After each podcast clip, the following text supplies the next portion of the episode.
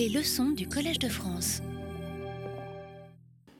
Bonjour à tous et merci d'avoir bravé la pluie pour euh, venir jusqu'ici, qui était tout de même assez euh, féroce euh, aujourd'hui. Donc voilà la quatrième leçon de ce cours qui s'inscrit dans la ligne directe de ce que l'on a vu la dernière fois. La dernière fois, on s'est intéressé aux déterminants de la croissance dans le développement en privilégiant le côté monétaire du développement, le côté revenu du développement, et en laissant pour plus tard la considération de dimensions plus sociales du développement, ce que je commencerai à faire dès la semaine prochaine. Et euh, quand on analysait la croissance, on a insisté sur euh, le fait que les politiques économiques mises en œuvre dans euh, les pays en développement étaient un des déterminants principaux de, des performances de croissance des pays. Et que ces politiques de façon générale, on ne pouvait pas euh, en dire euh, ou faire des recommandations qui soient universelles, et que euh, les bonnes politiques dépendaient souvent du contexte et de la période, donc du temps et du lieu où l'on se trouve. Alors aujourd'hui, on va focaliser sur l'une de ces politiques qui concerne le commerce international, ou qui concerne plus exactement l'ouverture d'un pays donné au commerce extérieur, donc les échanges avec le euh, reste du monde. Et euh, on va voir qu'il euh, y a des différentes attitudes qu'un pays peut prendre vis-à-vis -vis de cet environnement international. Le pays peut s'ouvrir complètement au commerce et admettre tous les produits importés qui voudront bien être achetés par ses ressortissants, ou bien un pays peut mettre des barrières aux importations, peut euh, éventuellement mettre des barrières aux exportations, et de cette façon-là, le pays peut chercher à contrôler euh, complètement son commerce international. Mais il est évident que ce qui est décidé euh, au niveau du commerce international va avoir des répercussions sur ce qui se passe à l'intérieur de l'économie. Si on permet à des produits importés bon marché de pénétrer les marchés nationaux, alors les producteurs nationaux de ces produits vont se trouver être obligés de vendre à un prix inférieur. Donc, l'ouverture ou la fermeture vis-à-vis du commerce international a évidemment un impact important sur la structure de l'économie, sur la façon dont l'économie va se développer. Donc, ce sont ces questions-là que euh, nous voulons étudier durant cette séance. Alors, plus précisément, motivation et objectif de cette séance. D'abord, un principe élémentaire, qui est un principe très fort et presque l'une des euh, principales euh, vérités qui existent dans euh, le domaine de la théorie économique. Le principe élémentaire, c'est que aucun pays ne peut produire efficacement, et ce terme est important, efficacement, tous les biens et services qu'il utilise, qu'il consomme ou qu'il investit. Euh, en d'autres termes, euh, il n'est pas possible pour un pays d'être euh, meilleur qu'absolument tous les autres dans toutes les gammes de produits. Et même s'il l'était, on va voir dans un instant que même dans ce cas-là, il est dans l'intérêt du pays de ne pas produire la totalité de la gamme de produits existants, mais de se spécialiser sur certains produits. Ça, c'est un argument et c'est un fait euh, important, fondamental de la, euh, de la, théorie économique, qui est cette notion euh, d'ouverture. Et cette idée que nécessairement un pays qui commerce avec le reste du monde, selon la façon dont il peut le faire, va tirer de ce commerce un gain Autrement dit, ce pays sera mieux du point de vue du bien-être de sa population, de façon agrégée en tout cas, sera mieux que si le pays était complètement fermé par rapport au euh, commerce extérieur. C'est ce que l'on appelle le gain de l'échange. Maintenant, un autre problème, c'est de savoir si, euh, comment se partage les gains de l'échange quand deux pays, trois pays, N pays commercent entre eux. Ça, c'est une autre affaire. Mais ce que l'on peut affirmer, c'est qu'un pays ne peut que gagner en utilisant les opportunités qui sont offertes par les échanges avec l'extérieur. Alors, il peut les utiliser plus ou moins, et on va voir dans un instant que c'est effectivement ça qui détermine les politiques de commerce international, mais en les utilisant, il va nécessairement améliorer le bien-être de sa population. Alors, ceci n'implique pas que tout pays a intérêt à éliminer complètement ces barrières commerciales.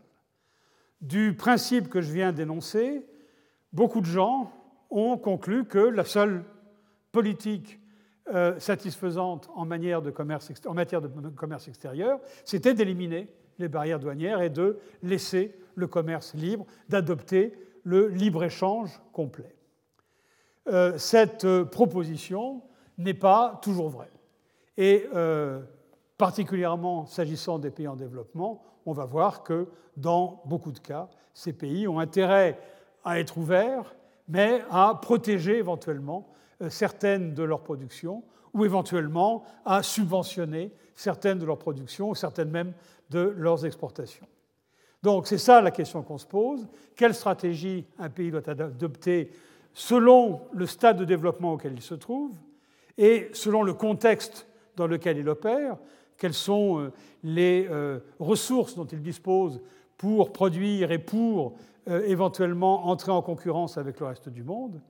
Et la question fondamentale, qui est le titre de cette euh, session, séance, c'est est-ce qu'un euh, pays a intérêt à se spécialiser très fortement ou est-ce qu'un pays a intérêt à diversifier son activité, à diversifier sa production et à diversifier ses échanges avec le reste du monde?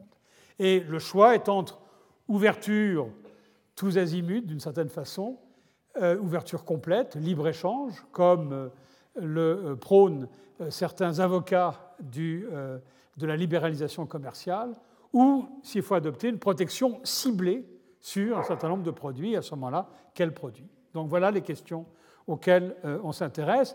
Je dois ajouter que ce sont des questions qui, pratiquement depuis le début de l'économie du développement moderne, animent le débat sur le développement.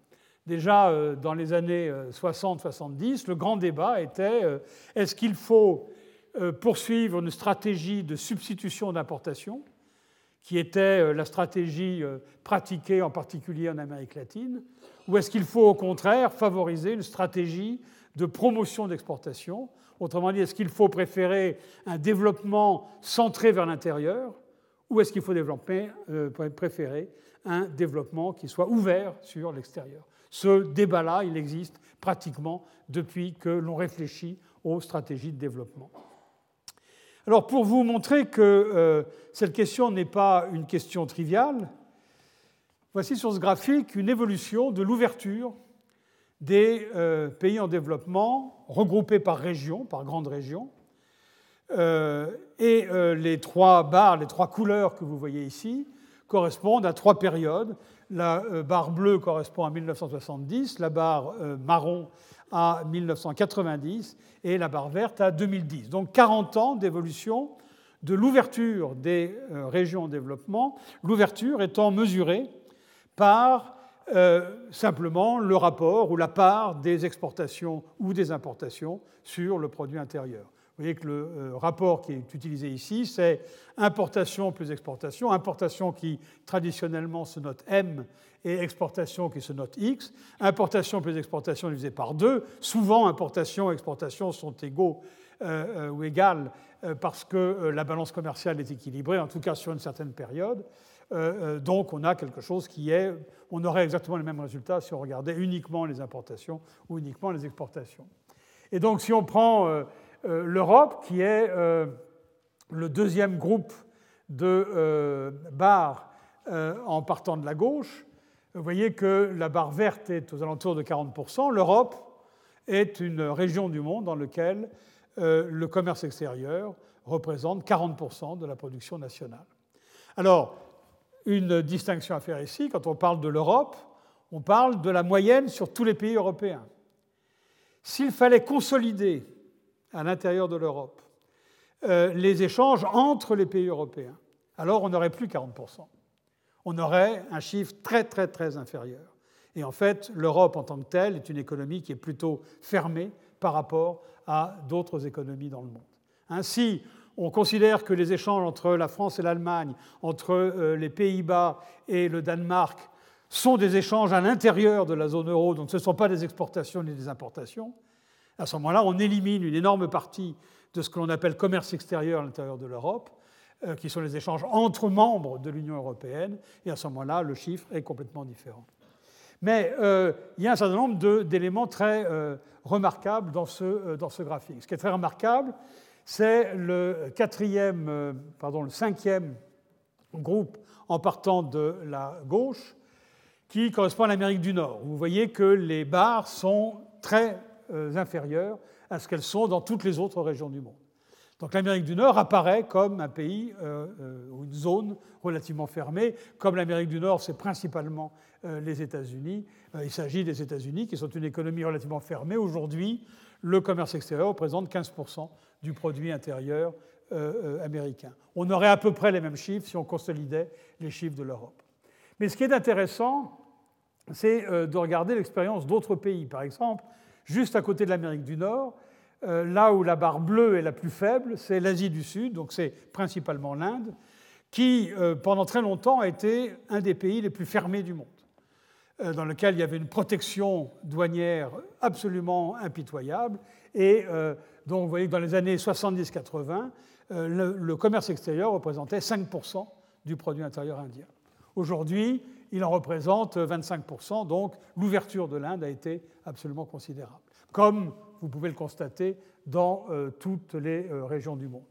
Un autre cas intéressant, c'est celui qui est juste à côté de euh, l'Asie du Sud, qui est l'Afrique subsaharienne, qui est le deuxième groupe en partant de la droite cette fois-ci.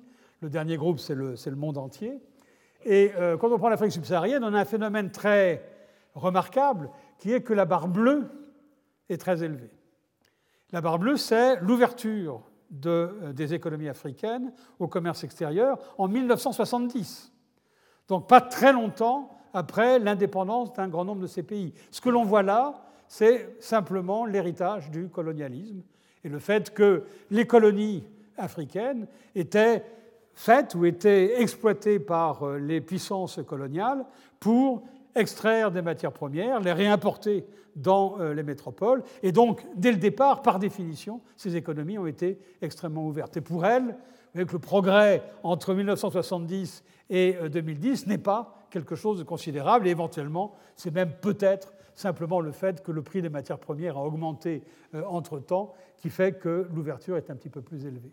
La seule région du monde dans laquelle l'ouverture est beaucoup plus forte, ben, c'est euh, cette région qui est la quatrième en partant de la gauche, qui est à peu près au milieu, et la quatrième en partant de la gauche, où on a euh, une barre verte qui est au-dessus de 40%, et vous ne serez pas étonné d'apprendre qu'il s'agit du Moyen-Orient et euh, de l'Afrique du, du, Nord, donc dans lequel on a un très grand nombre de pays pétroliers et donc c'est l'ouverture en fait des euh, pays pétroliers, y compris l'Arabie saoudite, les Émirats, etc., dans lesquels euh, euh, les exportations jouent un rôle absolument considérable.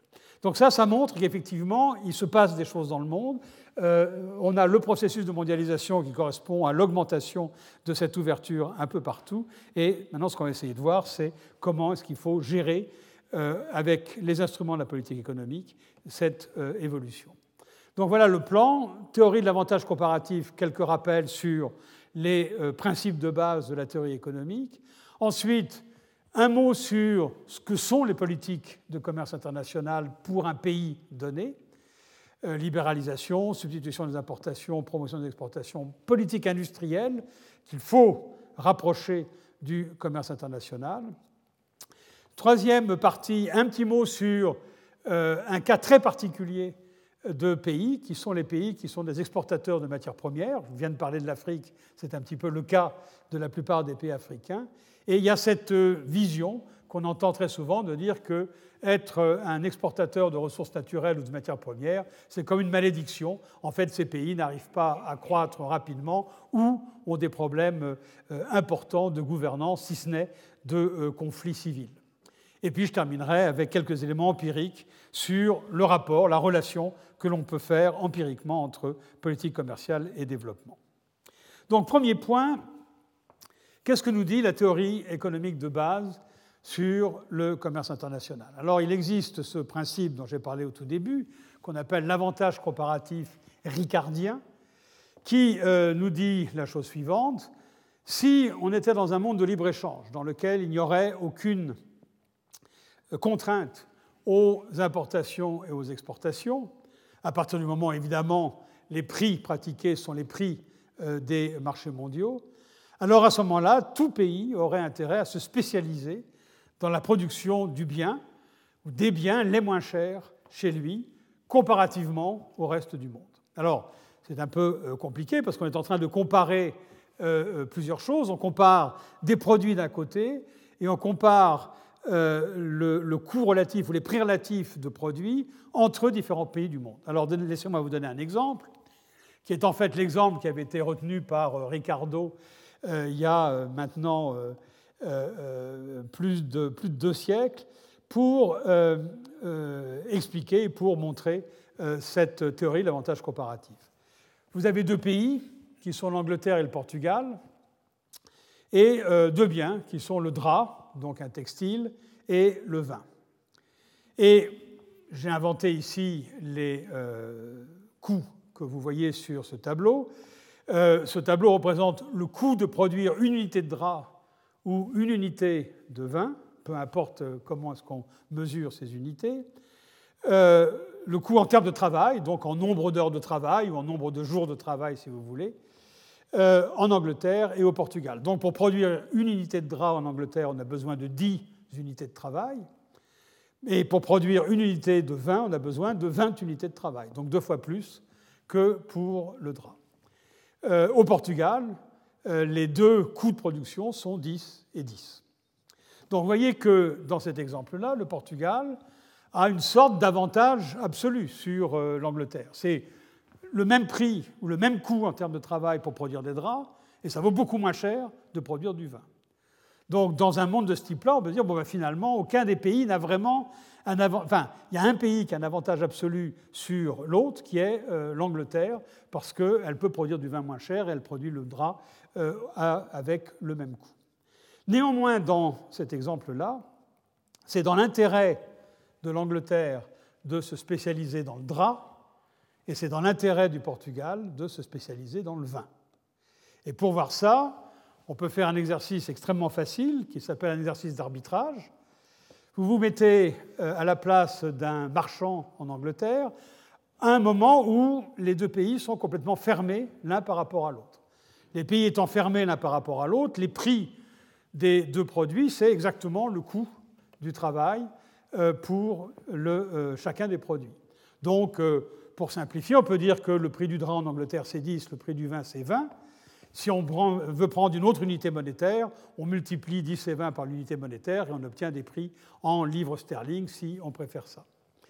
Euh, même chose évidemment pour le Portugal. Donc je prends le cas d'un euh, marchand anglais qui euh, achète en Angleterre une unité de drap, il va payer 10, il va au Portugal, il va échanger l'unité de drap qu'il amène contre du vin, mais au Portugal, pour une unité de drap, il peut avoir une unité de vin. Il revient en Angleterre et il va vendre son unité de vin, qui va vendre 20 au lieu de 10. Donc ce marchand a arbitré entre des marchés qui sont complètement isolés, il a gagné de l'argent.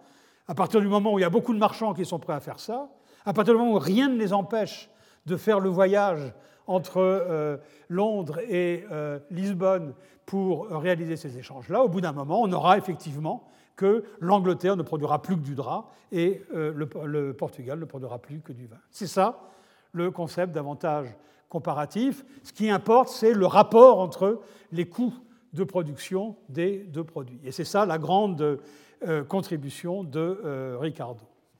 Donc ce qu'on peut dire ici, c'est que le vin est comparativement meilleur marché au Portugal, donc le Portugal se spécialise dans ce produit-là et l'Angleterre dans l'autre produit. Et puis, ce qu'on peut voir aussi immédiatement, c'est que Le prix mondial, on ne sait pas trop, trop bien ce que ce sera une fois que le libre-échange aura été établi, parce que ça va dépendre de la demande. à quel taux est-ce que les consommateurs anglais, portugais sont prêts à échanger de la consommation de vin pour de la consommation de draps ou vice-versa? c'est quelque chose qui dépend des préférences des consommateurs. La seule chose que l'on sait, c'est qu'il faut que le prix relatif du vin par rapport au drap soit entre les deux extrêmes que, constituent les deux pays. Donc il faut que ce soit entre 1, parce que euh, le prix relatif du vin par rapport au drap, c'est 1 au Portugal, et 2, parce que le prix relatif du vin par rapport au drap, c'est 2 en Angleterre. Voilà le principe de base du commerce international, et voilà à partir de, euh, le principe à partir duquel on a élaboré des euh, théories un petit peu plus sophistiquées. Donc je passe à l'avantage comparatif à un niveau un petit peu plus général, en disant que le raisonnement qu'on vient de faire se généralise au cas où il y a plusieurs facteurs de production. Là, j'ai parlé, dans le cas de l'Angleterre et du Portugal, de travail, mais on peut avoir du travail qualifié, du travail non qualifié, on peut avoir du capital, on peut avoir de la terre, on peut avoir euh, du capital de, euh, de connaissances, on peut avoir des ressources naturelles, et ce sont euh, ces dotations en facteurs de production qui finalement vont jouer le rôle de l'avantage comparatif euh, qu'on avait euh, tout à l'heure. Euh, donc l'avantage comparatif, ça devient les biens utilisant relativement plus du facteur qui est comparativement le plus abondant dans un pays. Donc les exemples sont évidents. Si je prends uniquement comme facteur le travail et le capital, ben en Asie, on va se spécialiser plutôt dans des biens intensifs en main-d'œuvre euh, euh, plutôt que des biens intensifs en capital, parce que l'Asie euh, est beaucoup plus riche en main-d'œuvre, notamment main-d'œuvre non qualifiée, par rapport au capital dont elle dispose, que les pays développés aujourd'hui, qui eux sont beaucoup plus riches en capital ou en équipement par rapport à la main-d'œuvre. Les pays qui disposent de ressources naturelles vont évidemment avoir tendance à se spécialiser dans des biens qui utilisent ces ressources naturelles, euh, ça peut être des biens agricoles qui utilisent un climat particulier, le café, le cacao. Ça peut être évidemment des exportations directes de matières premières, euh, que ce soit des euh, minerais ou que ce soit des produits pétroliers ou du gaz. On, va, on, passe de l'exemple ricardien, Portugal, Angleterre, Dravin, à quelque chose d'un peu plus général, dans lequel ce qui détermine l'avantage comparatif, il y a des coûts, des coûts de production qui sont derrière tout ça, mais ce qui détermine l'avantage comparatif, c'est essentiellement la disponibilité de certains facteurs de production. Alors, le traitement analytique est un petit peu plus compliqué et je ne vais certainement pas euh, rentrer euh, là-dedans. J'ai promis la dernière fois qu'il n'y aurait plus de formule, donc euh, je tiens ma parole et je vous demande simplement d'accepter ce fait que l'avantage comparatif peut maintenant s'exprimer comme la disponibilité relativement plus importante ou comparativement plus importante d'un facteur dans un pays que dans un autre pays. Et puis quand on parle de spécialisation, il faut tout de même euh, ne pas euh, aller trop loin. Spécialisation, ça ne signifie pas qu'un pays produit un seul et unique bien, bien entendu. ça signifie qu'un pays se spécialise dans une gamme de produits et laisse de côté ou importe euh, euh, une autre gamme de produits, mais évidemment, la spécialisation n'est pas euh, quelque chose d'aussi précis ou ponctuel que ce que l'on pourrait imaginer quand on traite d'exemples dans lesquels il n'y a qu'un tout petit nombre de biens. Alors, quelques points additionnels importants. D'une part, j'ai pris le cas tout à l'heure avec mon exemple de, de Portugal et d'Angleterre de biens qui étaient échangeable. On peut transporter du drap, on peut transporter du vin. Euh, maintenant, euh, si je prends un autre bien que produit une économie, comme par exemple un immeuble, c'est un petit peu difficile euh, de, transférer un immeuble londonien dans les rues de Lisbonne. Donc là, on a un bien qui n'est pas échangeable. Et il faut bien voir que dans le monde dans lequel on vit, même si on est à une période de mondialisation, il y a beaucoup de biens qu'on ne peut pas échanger, qu'on ne peut pas acheter sur un marché étranger, on l'achète sur le marché national. Donc, euh, quand on parle de spécialisation sur certains biens, évidemment, euh, un pays ne peut pas ne pas produire des biens qui sont non échangeables, puisque ces biens sont demandés par sa population. Gain de l'échange, on montre dans le cas du Portugal et de, de l'Angleterre, on montre dans le cas plus élaboré avec plusieurs facteurs de production que tous les partenaires ont intérêt à l'échange quand cet échange euh, euh, se euh, réalise, c'est-à-dire que tous les partenaires ont une disponibilité de biens qui est plus forte grâce à l'échange que lorsqu'ils vivent en autarcie. Et l'exemple du marchand anglais qui allait de Londres à Lisbonne pour vendre du drap et acheter du vin, c'est exactement ça. en faisant ça, le marchand londonien augmente la disponibilité de draps et de vin en, euh, Angleterre euh, à travers le commerce extérieur. Donc, gain de l'échange, c'est euh, un principe important.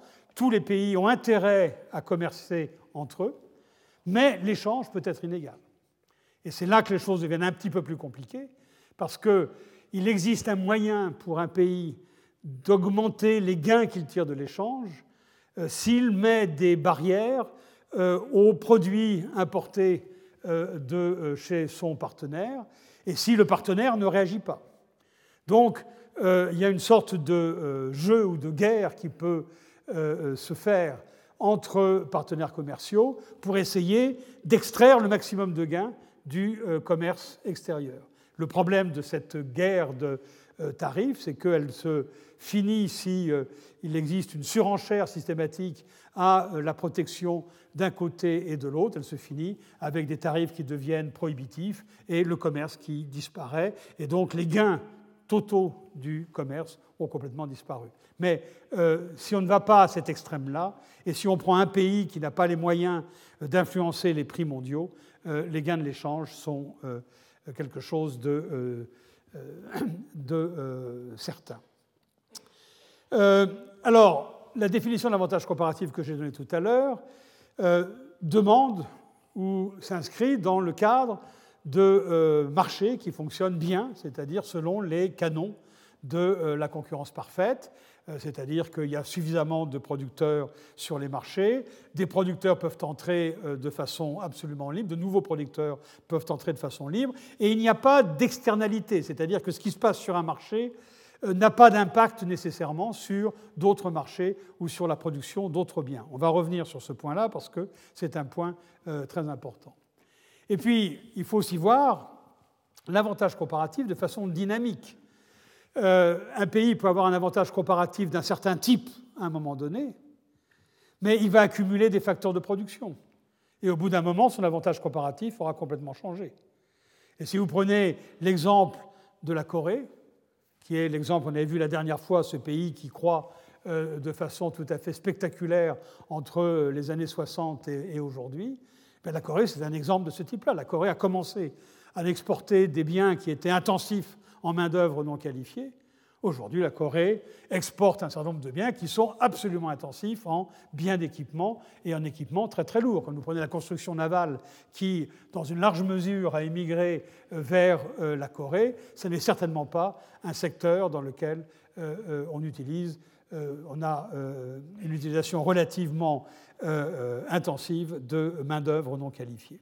Donc, cette idée d'avantage comparatif dynamique est importante parce que un pays peut avoir une stratégie, une politique, telle qu'il est en train de préparer un avantage comparatif dans le futur. Euh, et euh, les théories auxquelles je viens de faire euh, allusion, Ricardo et puis l'extrapolation de Ricardo à plusieurs facteurs, ce sont des théories qui sont statiques. Et c'est un élément qu'il faudra prendre en compte.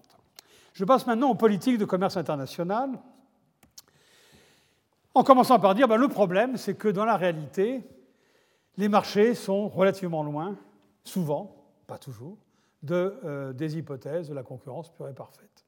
Et à cause de ça, eh euh, le principe de base de dire le libre-échange, c'est bien et on devrait euh, commercer sans aucune entrave entre pays, ben, ce principe est remis en question partiellement par la, le mauvais fonctionnement ou par le fonctionnement des marchés qui ne correspond pas tout à fait aux euh, hypothèses de la concurrence parfaite. Donc ces marchés peuvent produire à cause de ça des situations qui sont inefficaces et peuvent avoir des effets qui sont socialement indésirables. Alors quelles imperfections? Imperfection des marchés nationaux.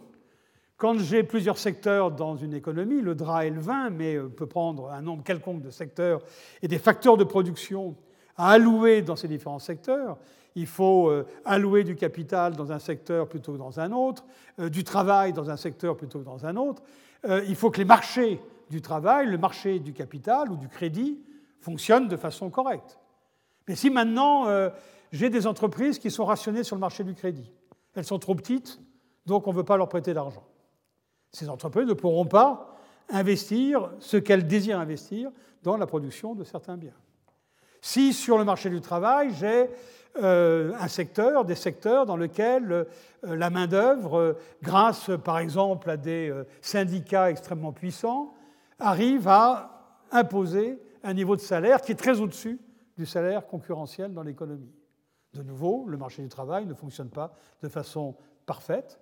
Et dans ces conditions-là, les résultats du modèle de commerce, les résultats de base du libre-échange vont être modifiés. Et euh, ce, sont, euh, ce, sont, ces euh, modifications qu'on analyse maintenant. Alors, on peut avoir des monopoles dans les économies nationales qui sont liées à l'existence de rendements d'échelle, c'est-à-dire que plus on produit et plus on est compétitif, ça c'est la notion de rendement d'échelle, ben, vous voyez que si c'est vrai, euh, on n'a pas de place. C'est beaucoup mieux d'avoir une seule entreprise qui produit beaucoup que d'avoir deux entreprises euh, qui produisent chacune la moitié de ce que produit le marché, puisque les deux entreprises auront une compétitivité plus faible que l'entreprise en situation de monopole. Un cas remarquablement important, c'est ce cas dit de l'industrie naissante, qui est lié à ce qu'on appelle une externalité, c'est-à-dire un effet euh, indirect de la production d'un bien, que euh, l'économiste euh, prix Nobel, l'un des premiers, euh, Kenneth Arrow, a baptisé le phénomène du learning by doing. On apprend en faisant. Et l'idée, c'est ça, c'est de dire, il y a des industries, on commence à produire un bien, on commence à produire des t-shirts, on produit les premiers t-shirts, on n'a pas du tout d'expérience, on ne sait pas très, très bien comment fonctionnent les machines qu'on utilise, on ne sait pas très, très bien comment organiser notre main-d'œuvre. Et puis, une fois qu'on a produit euh, euh, quelques milliers, dire, bah, finalement, on va peut-être euh, réorganiser les choses de telle ou telle façon. Éventuellement, on va faire un tour à l'étranger, on visite une autre usine et on se rend compte que l'usine fonctionne de façon différente. Donc, on revient chez soi et on améliore de nouveau. Et donc, c'est en produisant, c'est en étant actif qu'on devient éventuellement compétitif. Cet argument était très très puissant parce que ça signifie que si on prend une économie dans laquelle un secteur est d'emblée euh, ouvert à la concurrence étrangère, et donc à des prix très très faibles, eh bien il est peu probable que les entrepreneurs nationaux seront capables de concurrencer euh, les étrangers, simplement parce qu'on leur a pas donné le temps d'apprendre et de devenir euh, compétitifs. Ça, c'est un, élément absolument clé quand on regarde les problèmes du développement, puisque c'est la situation de beaucoup de pays en développement. On peut aussi avoir des externalités sectorielles. Par exemple, on peut dire que l'industrialisation, c'est bien, et donc le développement du secteur manufacturier, c'est bien, parce que ça forme la main-d'œuvre à un certain type de travail par rapport euh, à la production agricole de subsistance, euh, qui est euh, souvent l'origine de la main-d'œuvre non qualifiée des pays en développement. Et donc, l'industrialisation a un impact sur la productivité de la main-d'œuvre qui, qui va beaucoup plus loin que euh, le fait que cette main-d'œuvre est capable de produire euh, ou de contribuer à la production de biens dans euh, des usines particulières. Et si on pense qu'il y a une sorte de gain global à l'industrialisation, de nouveau, c'est quelque chose qui n'est pas pris en compte par les marchés. Il n'y a pas de prix qui soit payé par les marchés pour cet effet externe ou secondaire de l'industrialisation. Puis il y a d'autres considérations qu'on peut prendre en compte. On peut dire qu'une euh, économie ouverte a euh, des risques plus importants parce que les prix euh, des biens qu'on exporte ou des biens qu'on importe peuvent varier énormément. Et dans ces conditions-là, peut-être que l'économie a plus d'aléas que si elle était complètement fermée. On peut prendre en compte les effets du commerce sur la distribution des revenus, sur le fait que lorsque l'on ouvre une économie, certains agents seront avantagés, d'autres agents pourront être désavantagés, et on veut éviter ceci. Par exemple, on ouvre, et ça on connaît bien le problème dans nos pays, on ouvre au commerce, et on est obligé de fermer certains secteurs, sur un certain nombre d'années, certains secteurs. On est obligé de recaser la main-d'œuvre qui existait ou qui travaillait dans ce secteur-là, et on sait que le coût de euh, euh, modifier la distribution de la main-d'œuvre, le coût de, euh, de, transformer ou de. Excusez-moi, je cherche un mot qui ne vient pas, qui ne viendra pas, de, de former la main-d'œuvre à de nouvelles activités est important. Le coût pour les gens qui se trouvent au chômage est important. Et donc, on peut vouloir éviter ce genre de coût et donc ne pas accepter le libre-échange à cause de ça. Et donc c'est ces conditions qui justifient des entraves au libre-échange et ce qu'on appelle les politiques commerciales ou les politiques industrielles. Alors quels sont les instruments qui sont disponibles?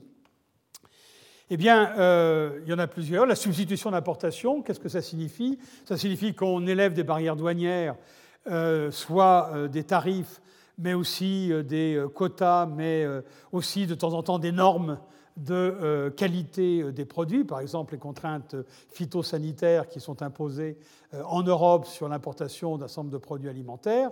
Ça, ça protège les entreprises nationales et ça diminue les importations. Donc, ça permet de substituer les importations par de la production nationale.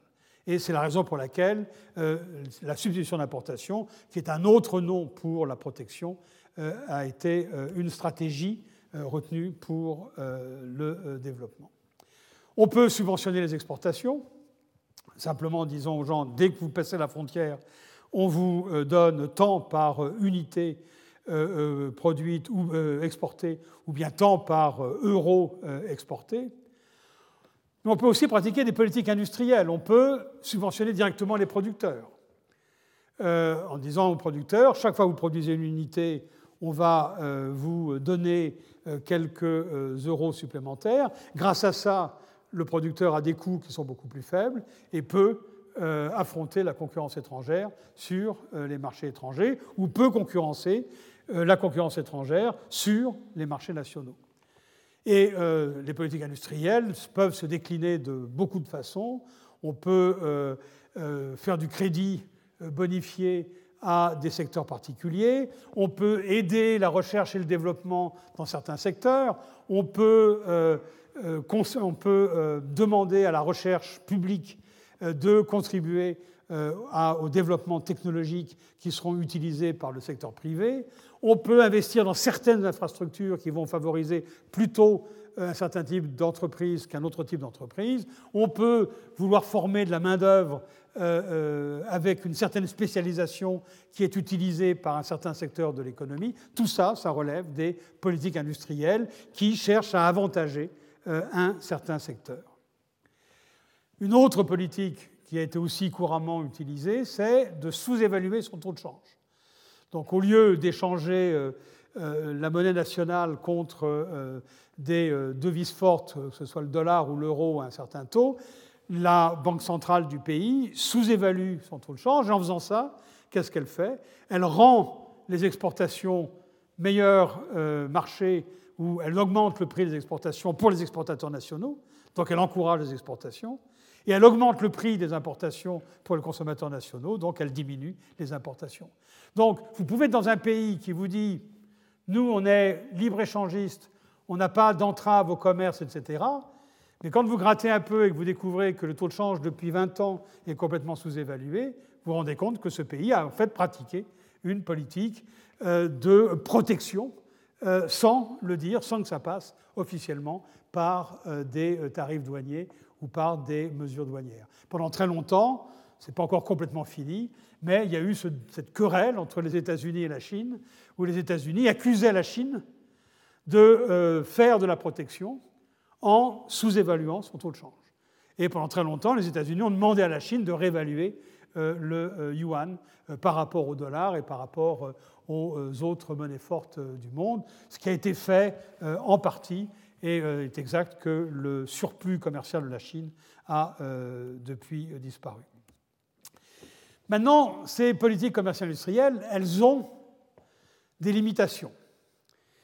D'abord, il faut bien voir que ces politiques n'ont de sens que si elles sont temporaires. Si on décide de protéger un secteur pour le rendre compétitif par rapport au reste du monde, il faut qu'à un moment ou à un autre, on puisse dire aux entrepreneurs de ce secteur, bon alors maintenant vous avez été protégés, vous avez eu le temps de développer votre compétitivité, maintenant on retire le tarif, on retire le droit de douane, on retire la protection. Et vous êtes assez grand, c'est à vous de vous débrouiller sur les marchés étrangers. Si on devait ad vitam aeternam garder cette protection, on garderait des, productions qui sont inefficaces. On garderait des produits, euh, euh, on garderait des entreprises qui produiraient des biens euh, qu'on pourrait se procurer à bien meilleur marché à l'étranger. Donc, on veut que ces politiques n'aient qu'un effet temporaire et être capable d'éliminer ces politiques au bout d'un moment. Et c'est là la grande difficulté de ces politiques commerciales, de ces politiques industrielles. C'est qu'elles créent ce que l'on appelle en économie un aléa moral, c'est-à-dire que ça crée un comportement de la part des entreprises, de la part des gens qui sont aidés, qui, d'une certaine façon, vont contre ce principe euh, euh, d'aide temporaire et euh, vont éventuellement amener les entreprises à jouer un jeu euh, que certains appellent le jeu du kidnapping, euh, qui euh, va au bout d'un moment forcer le gouvernement à garder la protection, bien que cette protection soit complètement inefficace. Alors je vais vous donner un exemple de ça, le jeu de la protection. Bon, je vais, avoir du, mal à boucler encore une fois mon, cours aujourd'hui. Mais euh, c'est intéressant, donc je pense que c'est vraiment quelque chose qu'il faut, faut regarder. Donc le jeu, c'est le suivant. On symbolise, euh, rend les choses de, de, les choses de façon très simple. On a un gouvernement qui impose un tarif sur les importations d'un bien produit par une firme nationale, en disant à la firme, vous avez une protection pendant un certain temps, et puis au bout de euh, cette période, on abandonnera la protection et vous devrez être compétitif. Donc, euh, en même temps que euh, le gouvernement accorde cette protection à l'entreprise, la firme doit décider si elle fait l'effort de diminuer ses coûts et de devenir compétitive, ou si elle dit très bien, j'ai la protection, je peux faire beaucoup plus de profit qu'auparavant, et je reste avec ça. Alors évidemment, tout se passe euh, au bout d'une certaine période, au temps T plus N, où le gouvernement maintenant a à prendre une décision le gouvernement peut garder le tarif, garder les droits de douane, garder la protection, ou peut la supprimer. Et selon l'endroit où se trouve, selon la décision qu'aura prise l'entreprise, on a plusieurs résultats possibles. Par exemple, si euh, l'entreprise a décidé de diminuer ses coûts et le gouvernement supprime ses tarifs, ce qui était le contrat initial, on va dire que, euh, pour euh, caler euh, les, choses, que l'entreprise gagne 100 et le gouvernement, c'est-à-dire l'ensemble de la société dans ce pays, gagne 100. Ça, c'est le point de référence. Si donc le contrat est accompli tel qu'il avait été prévu, les deux parties gagnent 100. Maintenant, si l'entreprise diminue ses coûts et le gouvernement maintient le tarif, alors évidemment, l'entreprise est ravie. Elle a diminué ses coûts de production, elle peut continuer à vendre à un prix beaucoup plus élevé, elle fait du profit. Donc elle fait plus de profit que dans le cas précédent, 125.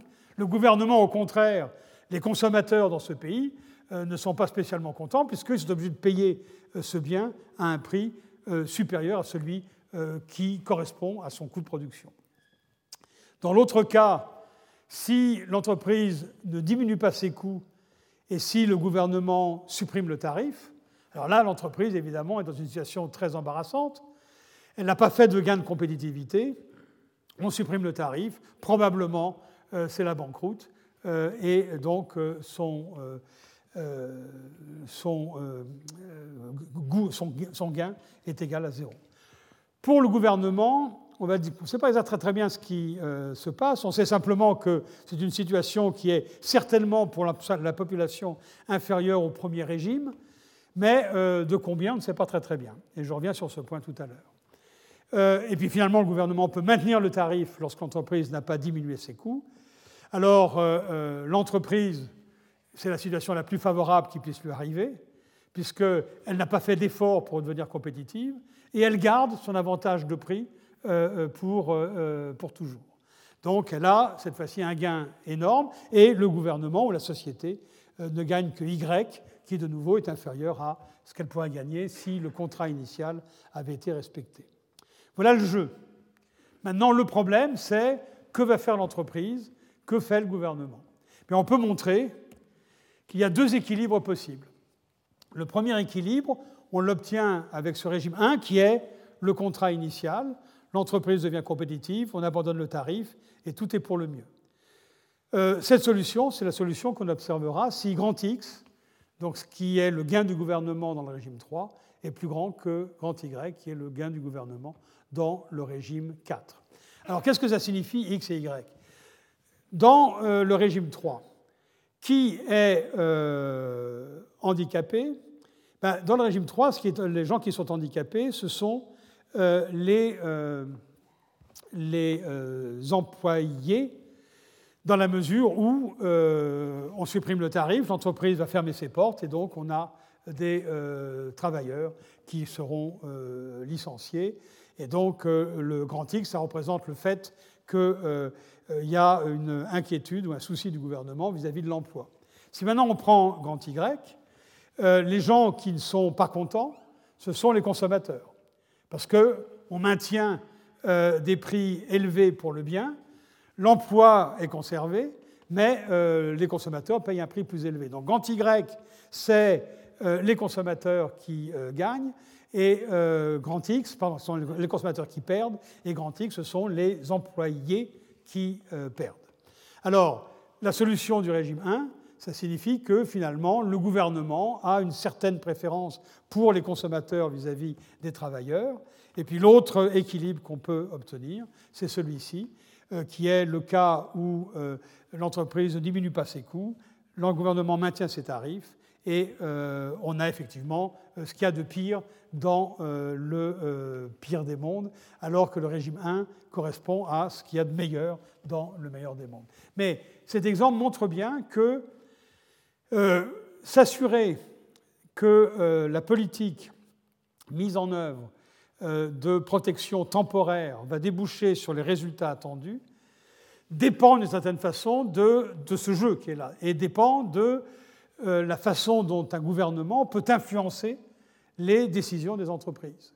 Si les gouvernements ne peuvent pas influencer euh, le choix des entreprises en termes de diminution de coûts ou, non, il n'y a malheureusement pas grand-chose que l'on puisse faire.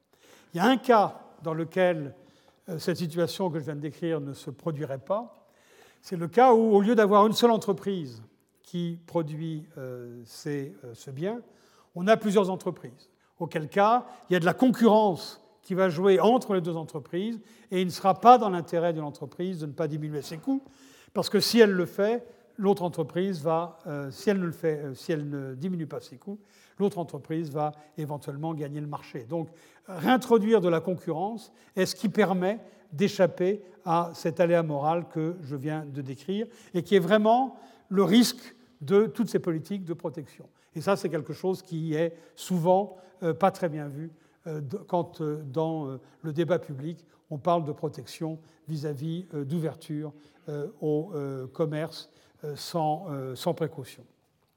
Donc sans concurrence intérieure, l'effort de compétitivité de l'entreprise dépendra de son anticipation, de la sensitivité du gouvernement à l'emploi ou au taux ou au consommateur. Donc c'est X contre Y, ce que je viens euh, d'indiquer à l'instant. Alors l'autre danger des politiques industrielles, sur lequel on a aussi beaucoup insisté, c'est évidemment les éléphants blancs. Les éléphants blancs, ce sont ces projets euh, souvent gigantesques, euh, très souvent irréalistes, qui, à tort, ont convaincu le gouvernement euh, de euh, prendre des dispositions pour soutenir le projet, donner des subventions, euh, protéger de la concurrence étrangère ou d'autres façons d'aider le projet. Alors j'ai mis convaincu ici entre guillemets, parce que très souvent la conviction s'obtient par des pots de vin, par de la corruption pure et simple. Donc, de nouveau, l'un des problèmes de la protection, c'est qu'on ouvre la porte à des connivences entre des entreprises et des gouvernants, et donc d'une certaine façon la gouvernance du pays doit être suffisamment bonne pour empêcher ce genre de situation. Mais on a connu, je crois, dans la plupart des pays du monde, on a connu des expériences de ce type-là. Dans le cas de la France, L'exemple qui me vient spontanément à l'esprit, c'est euh, l'exemple des avions renifleurs de, euh, pétrole qui euh, ont permis à une certaine époque de subventionner une certaine entreprise pétrolière française. J'ai plus beaucoup de temps, je vais peut-être dire un mot sur ces ressources naturelles et le fait que ce soit une malédiction. Dans plusieurs pays en développement, je l'ai dit tout à l'heure, l'avantage comparatif, c'est des ressources naturelles, minérales ou végétales, dont le revenu est finalement plus ou moins exogène à court et moyen terme, parce que ce qu'elles peuvent vendre sur les marchés est fixé par la demande et le prix auquel elles peuvent vendre euh, euh, sont euh, fixés, le, prix est fixé par la demande aussi, par les marchés internationaux. Alors, ces exportations, si on prend par exemple le pétrole, ou si on prend le cuivre, ou le manganèse, ou l'uranium, euh, généralement emploie très très peu de gens, et on peut considérer que c'est une sorte de rente que le pays tire de euh, ses relations avec le reste du monde. C'est exactement la situation dans laquelle étaient les pays en développement à l'époque coloniale. La grande différence, c'est que la rente, au lieu d'aller vers les colons, euh, va maintenant vers le pays lui-même. Et cette dépendance des pays exportateurs d'un petit nombre de produits primaires crée plusieurs difficultés. D'une part, on a un taux de change qui maintenant est surévalué, c'est-à-dire qu'on a des entrées de devises, euh, et euh, ces devises, il faut les dépenser. Comment? La seule façon de les dépenser, c'est d'importer plus de biens. Pour importer plus de biens, ben, il faut que le taux de change soit surévalué, il faut que les importations soient moins chères. Et euh, dans ces conditions-là, savoir des importations moins chères, ça signifie qu'on va importer les biens échangeables du reste du monde, et donc il y aura un désavantage pour les producteurs nationaux de biens échangeables. Donc si par exemple on prend un pays qui exportait des produits manufacturés, soudainement on découvre du pétrole ou des produits agro-industriels, soudainement on, trouve du pétrole et ça n'est pas quelque chose de rare ces derniers temps en Afrique, euh, le pays se met à exploiter son pétrole, le euh, taux de change se surévalue et la production de produits manufacturés euh, disparaît, diminue, parce qu'il vaut beaucoup mieux pour les consommateurs nationaux d'importer euh, les euh, produits en question que de les produire sur place à cause du taux de change qui s'est modifié. C'est ce que l'on appelle le syndrome hollandais, parce que c'est très exactement ce qui s'est passé aux Pays-Bas lorsque on a, les Pays-Bas ont commencé à exploiter leur gisement de gaz naturel. Et donc, cette existence de rente à partir de ressources naturelles conduit à une, euh, conduit à une euh, disparition de euh, l'industrie et donc va contre l'industrialisation. Autre problème, volatilité du contexte économique extérieur. Les prix des matières premières sont connus pour fluctuer énormément. C'est un désavantage énorme pour les pays en développement.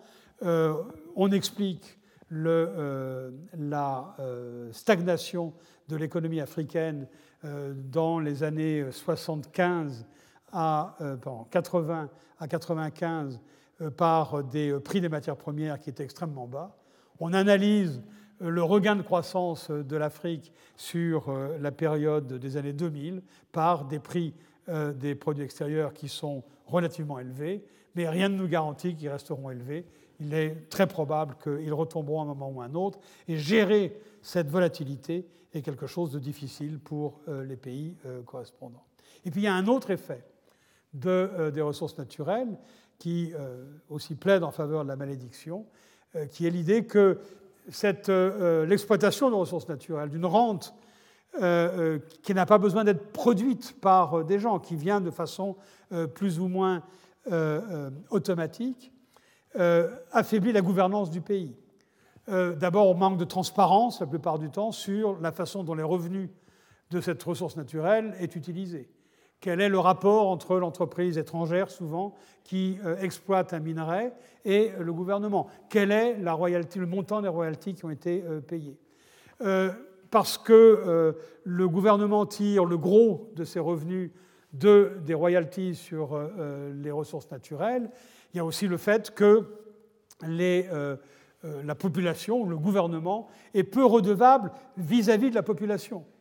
Dans les pays dans lesquels le gouvernement tire le gros de ses revenus de l'impôt, eh bien évidemment, le gouvernement est redevable vis-à-vis de ses contribuables, vis-à-vis de ses électeurs. Dans un pays dans lequel le gouvernement tire ses revenus euh, d'une source qui est un petit peu mystérieuse, euh, absolument opaque, qui est une compagnie pétrolière ou une euh, compagnie qui exploite un minerai de cuivre ou d'uranium, cette redevabilité disparaît complètement. Et on comprend dans ces conditions-là pourquoi, dans ces pays, il y a beaucoup de corruption. On comprend pourquoi euh, la gouvernance est de mauvaise qualité et l'impact négatif que cette gouvernance de mauvaise qualité peut avoir sur le développement. Et dans le pire des cas, évidemment, ce sont des conflits euh, civils qui vont avoir lieu simplement entre des groupes qui vont chercher à s'approprier la rente des euh, ressources naturelles. Alors, des exemples de malédiction, on en connaît plusieurs. Dans les pays pétroliers, euh, faible développement de l'Algérie, de l'Irak, de la Libye, du Soudan, du Tchad, du Venezuela, je crois qu'il y en a beaucoup. Pays exportateurs de produits minéraux, euh, le Congo, République démocratique du Congo, la République centrafricaine, avec euh, ses diamants dont on voit aujourd'hui les difficultés, le Sierra Leone, aussi un exportateur de diamants, dont on a vu dans le passé les difficultés et les conflits que ça a générés, et même les pays exportateurs de produits agricoles, comme la Côte d'Ivoire et le Ghana avec le cacao ou le, café. Euh, durant les années 80-95, euh, lorsque les prix du café et du cacao étaient extrêmement bas, euh, ces pays ont eu d'énormes difficultés, d'énormes difficultés politiques au Ghana. Elles ont mis un certain temps à apparaître en Côte d'Ivoire, mais d'une certaine façon, les difficultés de la Côte d'Ivoire dans les années 2000 et dont, ce pays est en train de sortir actuellement peut s'expliquer par euh, la, euh, la baisse des produits agricoles. Mais il ne faut pas croire qu'il n'y a que des pays maudits. Il y a des pays qui ont des ressources naturelles et qui s'en sortent extrêmement bien. Le Botswana exporte des diamants depuis longtemps et c'est un des pays euh, les plus développés de l'Afrique. le Chili exporte du cuivre depuis très longtemps et continue à exporter du cuivre euh, avec d'autres produits et euh, de nouveau est un des champions du développement en Amérique latine. L'Indonésie était au départ un pays exportateur de pétrole. La Malaisie est un pays qui est riche en plusieurs types de matières premières. Au début, euh, à l'époque coloniale, uniquement le caoutchouc, mais par la suite beaucoup d'autres produits. L'île Maurice, qui était au départ un exportateur de sucre, et euh, qui maintenant euh, exporte des produits manufacturés et exporte des services informatiques euh, de façon importante. Le Pérou, qui était lui aussi au départ un pays essentiellement exportateur de produits miniers et qui, depuis maintenant une vingtaine d'années, se développe de façon assez rapide. J'arrive au bout de mon temps, alors que j'avais encore une une euh, section à couvrir. Je vais la couvrir euh, de façon extrêmement rapide en vous montrant d'abord un graphique. Pour essayer de euh, regarder quel était l'impact de ces politiques commerciales, d'ouverture, de protection, de fermeture, etc., l'idée est venue à beaucoup d'analystes simplement de comparer les pays en essayant de montrer que des pays qui étaient très ouverts, finalement, croissaient plus vite que des pays qui étaient moins ouverts. Les pays très ouverts étant des pays dont on peut supposer qu'ils ont une euh, politique commerciale d'ouverture avec très peu de protection, et les pays moins ouverts étant au contraire des pays euh, protégés. Il y a une littérature extraordinairement importante qui s'est développée autour de ce thème, et euh, sur ce graphique, j'ai simplement essayé de vous montrer quelle était la relation primaire de base qui existait entre ces deux variables. Donc, sur l'axe horizontal, vous avez l'ouverture telle qu'on l'a mesurée tout à l'heure, euh, import plus export divisé par deux, divisé par le produit intérieur, donc la part du commerce extérieur dans le produit intérieur.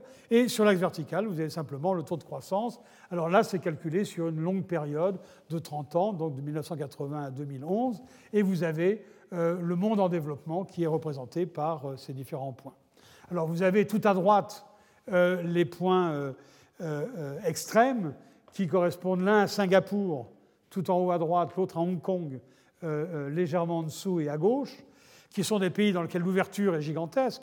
Singapour a toujours été un pays dans lequel, qui était une, une halte commerciale dans lequel les bateaux arrivant de, de, l'ouest déposaient des biens qui étaient repris par des bateaux qui allaient vers l'est, c'est-à-dire vers la Chine, éventuellement d'ailleurs ailleurs dans le, dans le Pacifique.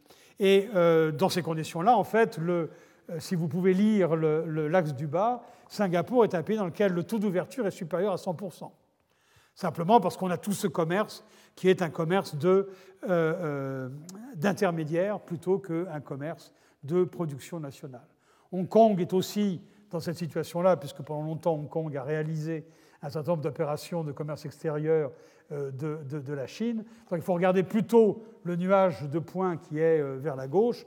Et si vous regardez ce nuage de points, il y a effectivement une droite un petit peu ascendante qui passe par tout ça. Mais si on enlève Singapour et Hong Kong, vous voyez que la relation, elle est pratiquement euh, zéro. Alors, on peut dire attention, c'est une relation directe, c'est beaucoup plus compliqué que ça. Il faudrait corriger ces taux de croissance par des éléments euh, euh, spécifiques aux différents pays. On peut faire ça, et beaucoup de gens ont essayé de, de corriger et d'affiner ce type de comparaison. Les résultats sont relativement peu convaincants et euh, il est très difficile, sur une base de comparaison internationale, de dire oui, l'ouverture, c'est euh, une recette pour euh, la croissance. Donc ça rejoint un peu les conclusions qu'on avait la dernière fois sur l'analyse empirique de la croissance. Alors, pour finir, je pense qu'il faut insister sur le fait que quand on fait des études de cas, on se rend compte que la relation est beaucoup plus complexe entre ouverture et croissance. Alors il y a ce préjugé qui existe, euh, qui est souvent extrêmement fort, que l'ouverture commerciale favorise la croissance. Et euh, ce préjugé est basé sur deux ensembles notables d'expériences nationales. La croissance des dragons et puis ensuite des tigres asiatiques. Les dragons, c'était euh, Singapour, Hong Kong, Taïwan et la Corée. Les tigres, ça a été les pays qui ont suivi, Thaïlande, Malaisie, Philippines, Indonésie. Et euh, la croissance de tous ces pays-là a effectivement été basée sur une ouverture importante et sur l'exportation de produits manufacturés. Au même moment, on observait, donc dans les années 80, on observait une baisse du régime de croissance des pays latino-américains qui, pendant des années, avaient pratiqué une stratégie de substitution d'importation, étaient fortement protégés. Et les politiques qui ont été imposées aux pays latino-américains par euh, le Fonds monétaire international et par la Banque mondiale dans les années 80, au moment où ces pays ont été dans une situation de crise de la dette, c'était justement de libéraliser leur commerce. Et donc, basé là-dessus, on se dit, ben voilà, euh, on voit que des pays qui ont décidé de euh, jouer les exportations ont pu croître très vite, des pays qui, au contraire, ont favorisé un développement auto-centré ne sont pas arrivés euh, au bout de leur, de leur désir. Mais en fait, on a des preuves tout à fait opposées. Le miracle brésilien de 65 à 73, qu'on avait vu la dernière fois sur euh, la courbe montrant l'augmentation du produit intérieur au Brésil. Ce miracle brésilien, il est basé exclusivement sur la substitution d'importation. Mais c'était dans les années 60, euh, dans des conditions éventuellement particulières, et si on devait appliquer aujourd'hui le même type de politique au Brésil, probablement que ça ne marcherait absolument pas. Mais là, on a un contre-exemple d'une politique de substitution d'importation qui, pendant une période non négligeable, a produit des effets euh, relativement importants. Et le décollage de la Corée du Sud, qui est cité comme l'exemple absolu d'ouverture euh, au euh, commerce extérieur, quand on analyse ce qui s'est effectivement passé depuis le décollage économique de la Corée du Sud, on se rend compte qu'on a eu un État incroyablement interventionniste. Et un État qui euh, n'a pas hésité à subventionner les exportateurs, à euh, imposer des tarifs sur certaines exportations, à favoriser le crédit auprès d'un certain nombre d'entreprises. Et l'une des raisons pour lesquelles ces politiques ont plutôt bien fonctionné n'ont pas été affectées par le phénomène d'aléa moral que je décrivais tout à l'heure, c'est parce que, à l'exemple du Japon, la Corée du Sud a basé son développement sur l'existence de grands groupes d'industrie, qui sont les chaebols.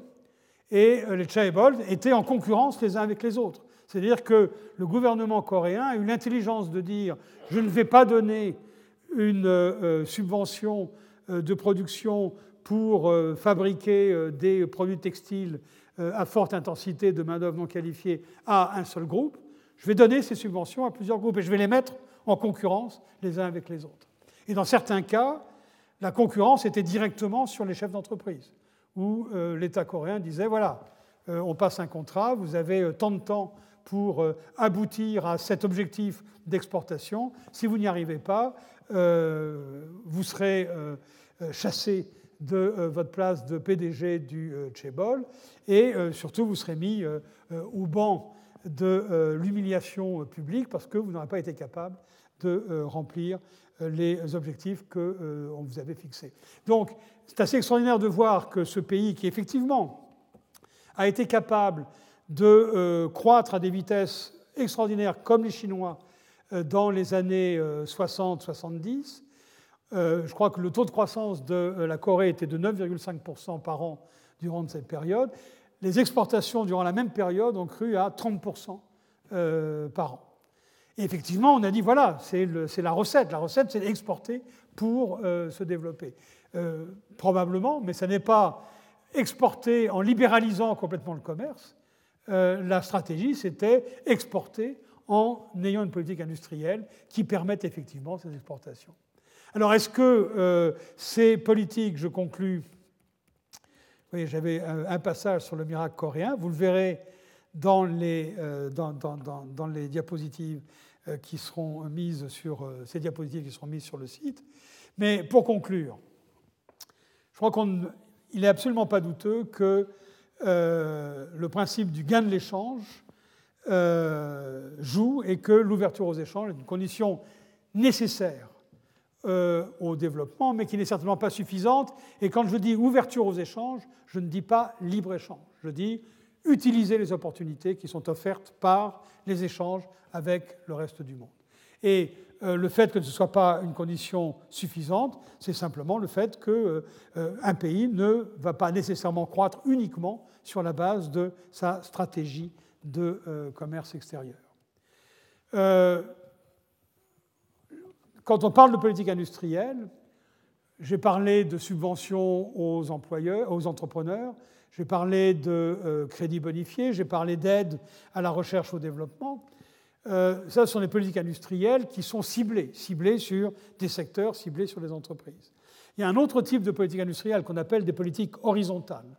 Et ces politiques horizontales consistent en fait à entretenir ce que l'on appelle un climat d'investissement, c'est-à-dire des facilités de créer des entreprises, des facilités d'opérer euh, des entreprises euh, qui sont satisfaisantes. Et une partie de la politique industrielle qui ne relève pas de euh, la violation euh, du libre-échange, c'est simplement d'entretenir un climat d'investissement satisfaisant, avec des infrastructures satisfaisantes, avec une alimentation d'électricité satisfaisante dans des pays dans lesquels euh, il n'est pas rare d'avoir des interruptions aléatoires et souvent relativement longues de, de courant, et donc ce qui gêne énormément la production et ce qui gêne l'installation d'entreprises étrangères. Alors il n'y a pas de recette universelle pour mobiliser l'extérieur au service du développement national. C'est un objectif qui euh, euh, réclame des politiques, et ces politiques, elles dépendent euh, de façon très étroite du pays que l'on considère, du contexte dans lequel on est, du stade de développement auquel est ce pays et du moment auquel on opère. Il est évident que l'expérience de la Chine, on ne va pas la reproduire demain au Rwanda. Ça n'a rien à voir. Euh, donc euh, on ne peut pas dire qu'on a un exemple euh, de développement que d'autres pays devraient suivre. Et l'exemple de la Chine n'est même pas nécessairement réplicable dans des pays voisins comme le Vietnam ou ailleurs, simplement parce que la Chine est arrivée à un moment dans l'histoire du monde dans l'histoire de la mondialisation qui ne se répétera pas nécessairement. Et en même temps parce que les technologies ont évolué. Euh, pour produire des biens manufacturés, même lorsqu'ils sont intensifs en main-d'œuvre non qualifiée, lorsqu'ils étaient intensifs en main-d'œuvre non qualifiée il y a 20 ans ou 30 ans, Aujourd'hui, on les produit de façon complètement différente. Donc, cette dépendance des politiques commerciales du moment dans lequel on se trouve dans le processus d'évolution de l'économie mondiale est quelque chose d'absolument capital. Et comme j'ai pu le dire euh, la semaine dernière, on doit donc conclure à l'importance de ces stratégies commerciales, mais à l'importance de stratégies commerciales spécifiques au pays et euh, au moment que euh, l'on considère. Donc pas beaucoup de changements sur les conclusions de la fois dernière, simplement un coup de projecteur sur l'un des aspects les plus importants de ces politiques, qui sont les relations avec le reste du monde, dans un monde évidemment en mondialisation. Merci beaucoup. Retrouvez tous les contenus du Collège de France sur www.colège-2-france.fr.